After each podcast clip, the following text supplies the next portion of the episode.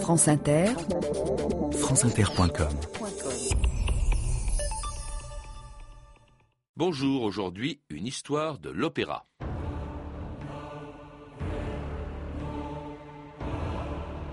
Opéra, spectacle dramatique et lyrique où l'on réunit tous les charmes des beaux-arts pour exciter l'intérêt et l'illusion. Jean-Jacques Rousseau, Dictionnaire de la musique. «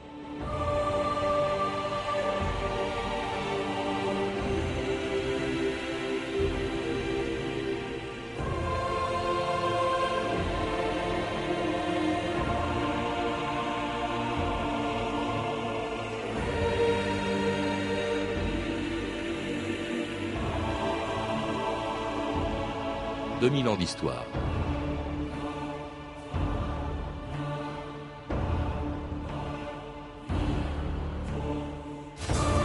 Il n'y a rien de moins naturel que l'opéra. A-t-on vu un conspirateur demander le silence en chantant à tue-tête ou une femme affligée exprimer son désespoir en faisant des cabrioles, écrivait Théophile Gautier Non, bien sûr, pas plus qu'on imagine un homme chanter pendant dix minutes avec un poignard dans le dos. Tout cela n'est pas très réaliste et pourtant, depuis qu'il est né en Italie il y a 400 ans, l'opéra n'a jamais cessé de passionner des millions d'inconditionnels fasciné par ce spectacle qui mobilise tous les arts, toutes les musiques, tous les sens et tous les sentiments. La tristesse, la joie ou même la révolte de ces Italiens qui, au XIXe siècle, après un opéra de Verdi, descendaient dans les rues de Milan pour faire le coup de feu contre leurs occupants autrichiens.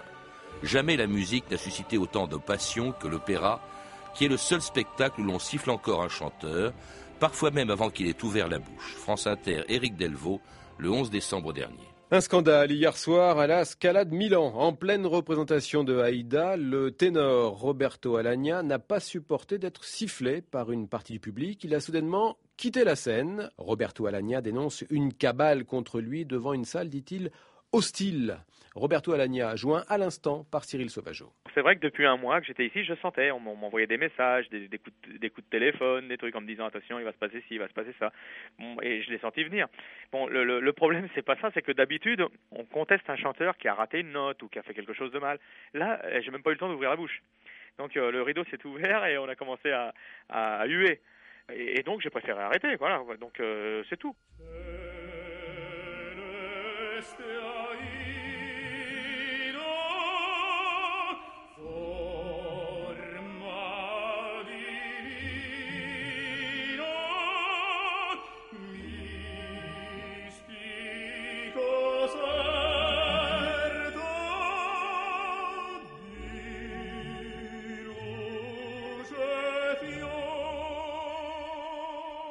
C'était Roberto Alagna en 1998 dans Aida, Aida qui n'a pas eu le temps de chanter à la Scala en décembre dernier. Claire de la Marche, bonjour. Bonjour. Alors l'opéra est sans doute le seul euh, art, le seul euh, musique où l'on siffle encore un, artiste alors qu'à la télévision on vous demande d'applaudir euh, un chanteur même s'il chante comme une casserole. Vous le rappelez dans, dans un livre, L'opéra pour les nuls, le public de l'opéra a toujours été très exigeant et passionné. Tout à fait, oui. C'est un peu pour les raisons que vous évoquiez euh, dans vos accroches, c'est que l'opéra euh, réunit plusieurs arts et d'une certaine manière vous tient captif parce que il sait vous séduire, il sait vous convaincre, il sait vous émouvoir, il sait vous faire rêver il sait vous édifier parce que souvent, dans, longtemps il y a eu un côté moralisateur à, l'opéra. Quoi qu'il en soit, euh, si vous fermez une fenêtre, il entre par la porte. Inversement, euh, il trouve toujours un moyen de, vous happer en fait. Et les puissants de ce monde ont, très vite compris le, tout le parti qu'il pouvait tirer de l'opéra et de son pouvoir énorme de, fédération des, des gens, d'émotion, de, de, conviction, d'illusion. Et cela depuis 400 ans. Il est né exactement en 1600. Qu'est-ce qu'on chantait avant qu'existe l'opéra?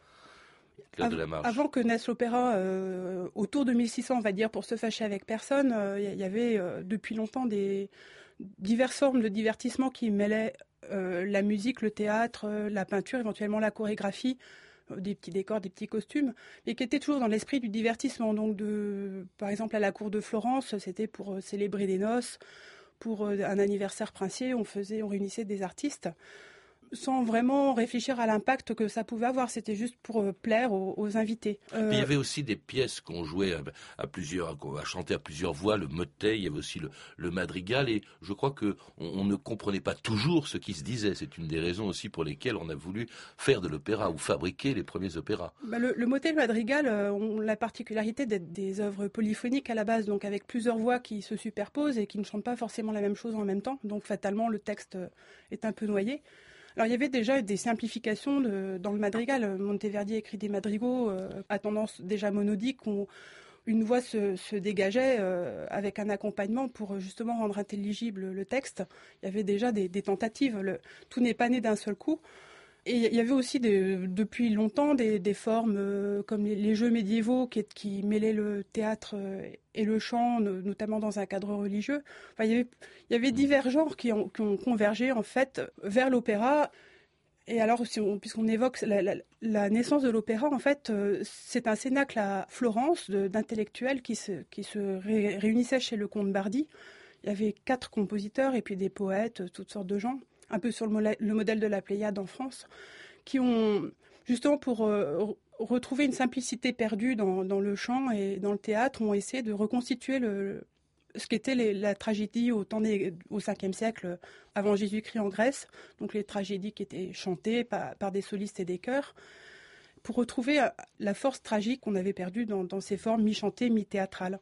Et, ça a donné justement ce qu'on considère comme le premier opéra de, de l'histoire, écrit par un certain Jacopo Peri, qui à l'occasion du mariage du roi de France Henri IV avec Marie de Médicis, avait fait jouer donc à Florence une œuvre révolutionnaire, Eurydice. C'était le 6 octobre 1600. Écoutez, c'était le premier opéra de l'histoire.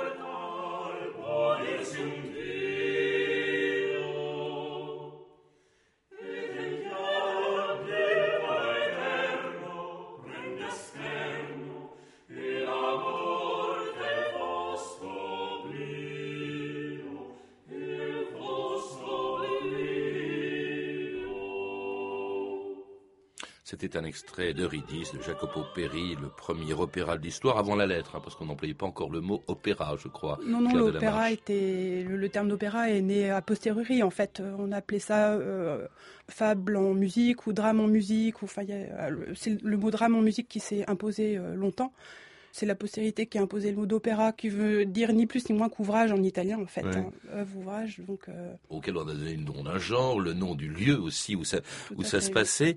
Qu'est-ce que ça euh, avait de révolutionnaire, cette musique qui nous paraît extrêmement classique aujourd'hui? Bah, le passage qu'on vient d'entendre, en fait, euh, c'est pas forcément ce qui était le plus significatif chez Perry, parce que là, on est dans le style de justement de ces chansons qui commençaient à se simplifier. On voit que tout le monde chante la même chose en même temps, même si c'est pas les mêmes notes, mais on entend très bien le texte. Et la particularité en fait des premiers opéras, c'est pas tellement ces chœurs, c'est ce qu'il y avait entre, c'est c'est la partie du drame euh, individuel où on essayait de, trouver en musique un équivalent de la déclamation parlée, donc avec un chant très souple qui suivait de très près les inflexions de la voix. Et c'était le, le récitatif recitar cantando, donc réciter, en, déclamer en chantant, qui était euh, la nouveauté absolue puisque ça faisait passer le, le drame euh, au premier plan, euh, presque devant la musique. Alors ça, c'est à Florence, hein, euh, Péris, cet opéra, c'est à, Florence, mais alors tout de suite, ça se répand dans toute l'Italie. Il y a trois grandes villes, en réalité, qui sont un peu les mères de l'opéra. C'est Florence, c'est Rome et c'est Venise, Claire de la Marche. C'est très drôle parce que effectivement, on, dit 1600 Eurydice à Florence, mais en 1600, il y a aussi un opéra qui est représenté à Rome de, des Cavalieri qui s'appelle La représentation de l'âme et du corps c'est un opéra euh, sacré, puisqu'on est à Rome et que c'est les cardinaux qui financent.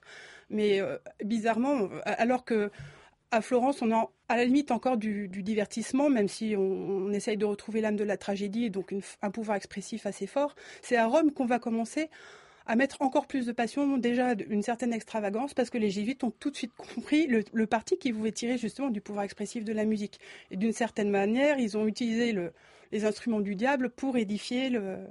les chrétiens. Donc euh, la représentation du corps et de l'esprit a donné naissance à un opéra romain beaucoup plus exubérant que cet opéra florentin. Puis à Venise aussi, vous êtes devenu très vite populaire parce qu'il y avait déjà pas mal de théâtres où on y jouait. Je crois qu'on pouvait y accéder assez facilement. Euh, bah, la, la, grande nouveauté, c'est qu'à Venise, on a compris le parti euh, financier qu'on pouvait tirer de l'affaire. C'est-à-dire que les princes euh, continuaient de payer, mais en construisant les premiers opéras publics où on, achetait ses billets et on assistait à une représentation d'opéra, eh ben, ils ont, ils ont fait de l'opéra commercial. Ils ont commencé. Et qui dit opéra commercial a dit euh, euh, surenchère dans les effets techniques, dans les décors, dans les euh, starisations des chanteurs, notamment la Tchékina qui était la fille du co-auteur de cette Eurydice, qui, est devenue une star très vite. Enfin, on est entré dans le star system à partir de l'ouverture du théâtre de, Venise, le premier 1637. Donc, euh, et, puis l'opéra va sortir des, frontières de l'Italie, euh, arriver en France, où un Florentin d'origine, Lully, allait introduire l'opéra à la cour de Louis XIV. Louis XIV, tout surpris de voir son maître de musique lui proposer justement un opéra. L'opéra t'intéresse maintenant? C'est nouveau. Je vous écrirai des tragédies en musique. L'opéra, mais français. Vous en serez l'instigateur, le maître d'œuvre. Rien que du chanter. Mais j'insiste, mêlé au ballet qui fait notre gloire, sans fioriture, sans outrance à l'italienne de la rigueur, de la noblesse, de l'élévation, les puissants et les dieux ne seront pas chantés par des voix efféminées à la manière des Italiens, mais bien par des basses, des barytons français, sire. Il n'y aura plus dorénavant qu'une seule musique pour la France. Une seule.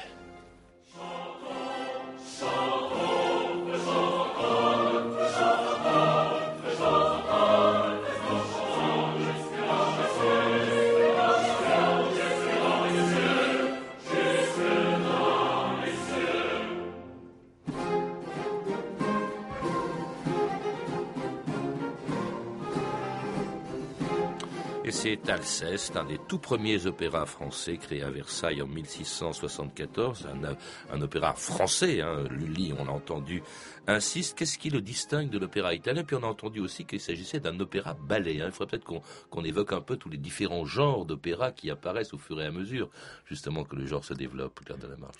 Alors euh, déjà pour euh, reparler de la France, euh, Mazarin avait essayé d'introduire l'opéra italien en France. Et notamment, euh, il venait juste de mourir, mais pour le mariage de Louis XIV, il a fait, monter euh, l'Ercole Amante de, de Cavalli. Euh, il y avait eu d'autres tentatives auparavant, et ça n'a jamais pris en fait en France. le public français et, la cour restaient complètement imperméables à, ce genre, qui était donc devenu, grâce à ce qu'on disait tout à l'heure de l'aspect commercial qu'avait pris le théâtre à Venise, c'était devenu une débauche de, de, de technique et, et surtout un chant déjà très virtuose. Et ça allait complètement à l'inverse de, l'esthétique française de la tragédie qui était euh, à son, fait la tragédie euh, théâtrale, hein, j'entends. Et donc, euh, Lully a, eu l'idée, l'idée de génie, d'essayer de, reproduire à l'opéra l'équivalent de la tragédie théâtrale. Donc, ça s'appelait des tragédies en musique ou tragédies lyriques, où il a retrouvé déjà le côté institutionnel, puisqu'on était à la cour de Louis XIV, qu'il avait un monopole, donc il n'y a que lui qui pouvait euh, faire des opéras, on ne pouvait pas en faire en dehors de lui en, France. Euh, donc déjà le côté édificateur du, prologue à la gloire du roi et puis de, l'intrigue qui va dans le sens du roi et puis un travail sur le, texte qui est beaucoup plus important qu'en Italie, très proche de la déclamation parlée euh, et puis un côté très solennel et puis les ballets, parce que on avait, c'était quand même un divertissement de cours malgré tout. Mais en ce qui concerne, pour un profane comme moi, quelle différence y a-t-il entre ces genres qui apparaissent à ce moment-là, l'opéra seria ou l'opéra buffa, hein, l'opéra bouffe? Alors, on a parlé des excès de, l'opéra vénitien. Dans l'opéra vénitien, on, mêlait les, nobles et les, et les valets, le, tragique et le comique, pour plaire au plus grand nombre et avoir le plus d'effets possible. Et euh, il y a eu une réforme au XVIIe siècle menée par euh, les deux poètes officiels de la cour de Vienne, Zéno puis euh, Métastase. Métastase qui a été pendant 50 ans, de, 1730 à 1782, poète officiel de la cour de Vienne. Et lui, il a, voulu, les deux, surtout Métastase, ont voulu clarifier la situation et, redonner à l'opéra une noblesse euh, qu'il avait perdue, un côté édificateur qu'il avait perdu. C'est ce qu'on appelle l'opéra serial. Alors on a éjecté un peu les, éléments comiques qui se sont euh, émancipés et qui ont formé l'opéra bouffa. Et donc c'est a, posteriori qu'on a décidé que ce nouvel opéra s'appelait opéra seria, mm. alors que jusque-là c'était euh, drame en musique. Et entre-temps, il était passé aussi, euh, il avait traversé la Manche euh, avec un Allemand, assez curieusement, c'est Handel qui a amené à Londres, où il est arrivé en 1712. Euh, il, a, écrit 36 opéras, il y a eu aussi Purcell, hein. il est passé également en Allemagne, à la cour de Russie, et, est arrivé aussi en Allemagne avec Telemann, et plus tard avec quelqu'un qui va jouer un rôle considérable en bouleversant l'histoire de l'opéra, Mozart, auquel l'empereur d'Autriche Joseph II commandait un opéra en 1782. Jeune homme, nous voulons vous commander un opéra. Qu'en dites-vous? Majesté. En définitive, avons-nous enfin tranché pour l'allemand ou l'italien? Oh, en allemand, Majesté, je vous en prie en allemand. Pourquoi? Parce que j'ai déjà trouvé un merveilleux livret d'opéra. Racontez-nous le sujet.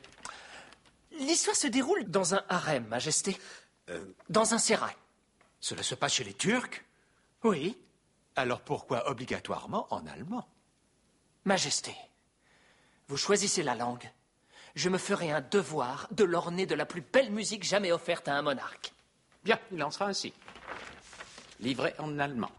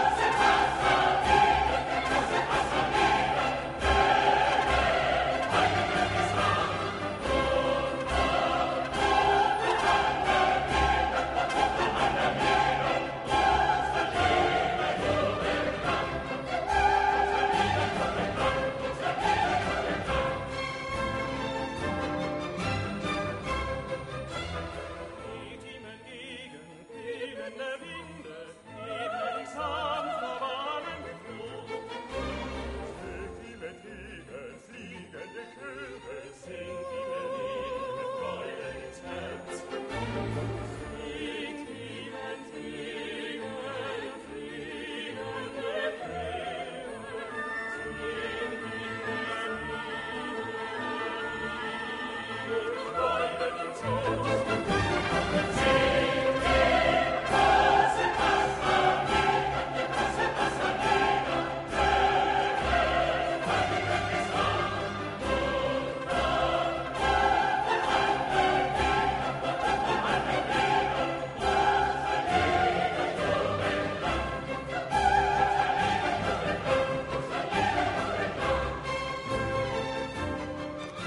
C'était l'enlèvement au sérail, les chœurs en l'honneur du Pacha par le Philharmonique de Vienne dirigé par Solti.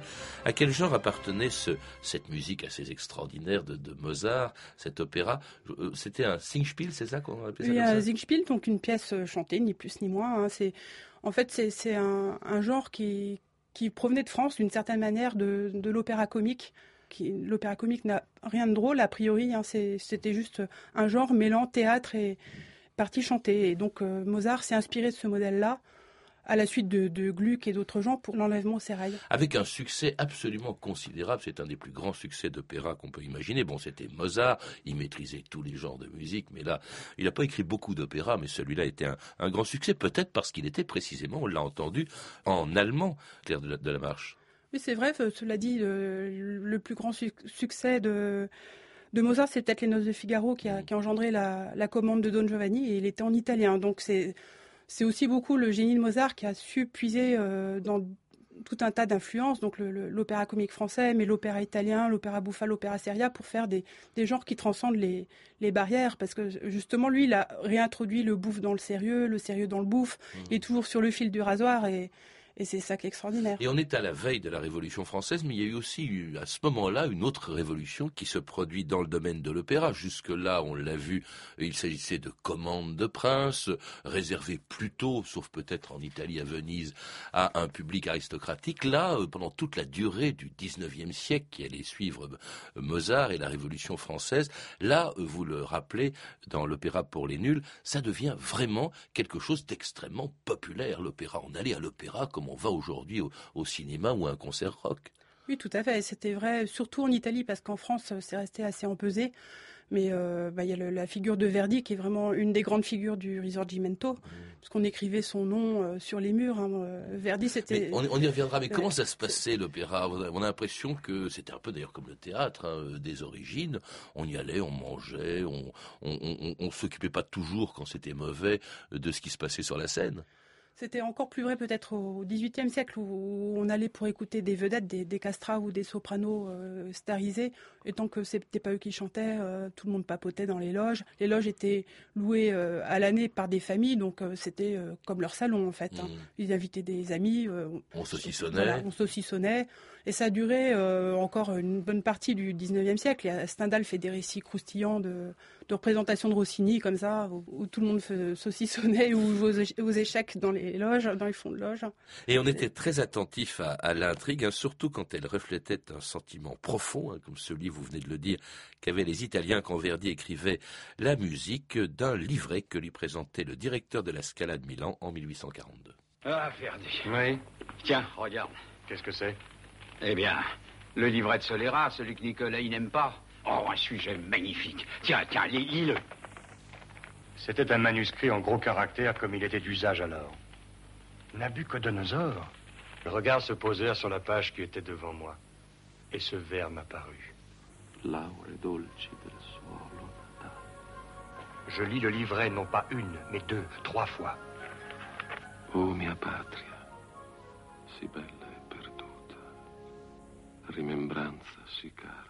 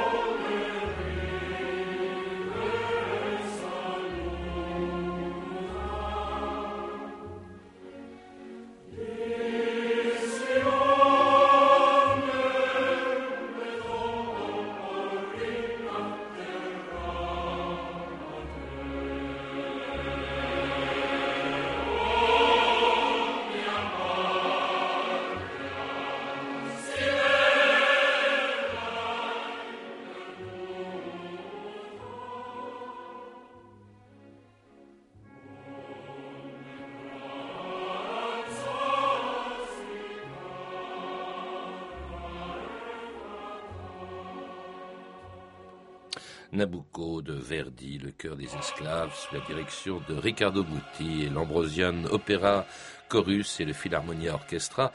Alors le cœur des esclaves, c'était les Hébreux qui s'affranchissaient, qui, qui se libéraient de Nabucodonosor. Alors là, ça a parlé aux Italiens, ils étaient occupés par les Autrichiens et tous les opéras de Verdi ensuite étaient vraiment des, des manifestations contre les Autrichiens. On criait Verdi parce que les initiales de son nom, ça voulait dire Verdi, V- Victor Emmanuel, hein, c'était le roi de, de Savoie qui est devenu roi d'Italie, Victor Emmanuel, Re de Italia, roi d'Italie. Tous les Autrichiens étaient furieux. C'est vraiment l'exaltation du sentiment national. On a dit la même chose d'ailleurs de euh, Wagner, euh, Claire de la Marche, qui était le grand rival et contemporain de Verdi. Mais c'est sûr que Wagner a, exalté la mythologie allemande euh, et la langue allemande a été récupéré par ça. Puis il a été le premier à faire des écrits euh, très tendancieux, euh, limite, enfin antisémites, Ah, on peut le dire. limite, il Euh, était, il oui. était antisémite. Ouais. Cela dit, enfin, je On pense dit qu'il a inspiré Hitler même. oui, tout à fait. Ben, ça a été complètement récupéré. Et puis le Bayreuth, euh, son théâtre a été, sa famille était complètement récupérée par le nazisme. Mais euh, je pense qu'on peut aussi voir l'œuvre de Wagner sur un plan plus esthétique parce que la grande particularité, ce qu'il approche, c'est ce qu'il a voulu maîtriser tous les paramètres. Il écrivait les livrets lui-même, il a créé un théâtre à sa propre gloire où il maîtrisait la mise en scène, évidemment la musique, et donc il s'est imposé comme le démiurge de l'opéra. Alors il y aura euh, après lui, ou euh, en ce 19e siècle, qui a été vraiment un peu l'apogée de l'opéra, il y a Bizet hein, qui a joué un rôle considérable avec Carmen, évidemment. Et puis on a l'impression qu'après le 19e, ben, il n'y a plus beaucoup de compositeurs, on se désintéresse en tout cas de l'opéra, et que les opéras qui ont du succès sont des opéras écrits au 19e siècle ou au 18e, comme s'il n'y avait plus d'imagination, comme si les compositeurs n'avaient plus d'imagination. Euh, pourquoi Est-ce que, et on le dit souvent aujourd'hui, est-ce que l'opéra c'est démodé, c'est trop élitiste, c'est trop cher Est-ce que il va durer longtemps? Parce qu'on a l'impression que la Starac un peu a détrôné la, la Scala.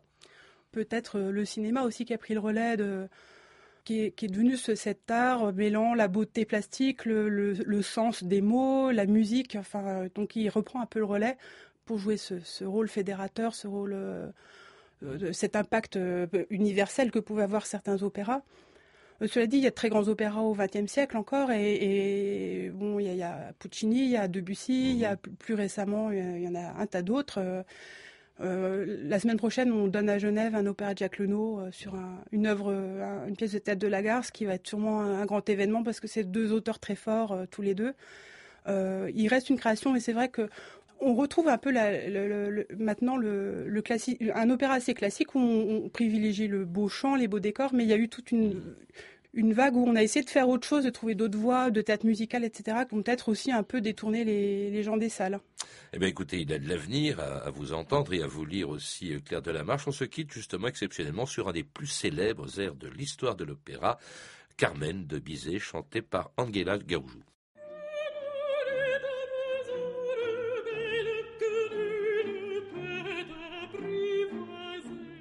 Je rappelle que mon invité Claire Delamarche a adapté deux ouvrages de David Pogg et Scott Speck, l'opéra pour les nuls, accompagné d'un disque compact comprenant les plus beaux airs d'opéra et puis la musique classique pour les nuls, tous deux diffusés aux éditions First à mettre entre toutes les mains, comme c'est d'ailleurs écrit sur tous les livres de cette collection. Vous avez pu entendre des extraits des films suivants, Le Roi Danse de Gérard Corbiot, disponible en DVD aux éditions France Télévisions, Amadeus de Miloš Forman en DVD chez Warner Home Video, ainsi qu'un extrait de Giulio Schiani consacré à Verdi, euh, une, série coproduite par la RAI, Antenne 2 et la BBC. Toutes ces références sont disponibles par téléphone au 32 30, 34 centimes la minute ou sur le site franceinter.com. C'était 2000 ans d'histoire. À la technique Christophe Papon, documentation Claire Destacan et Emmanuel Fournier, une réalisation de Anne Kobilac.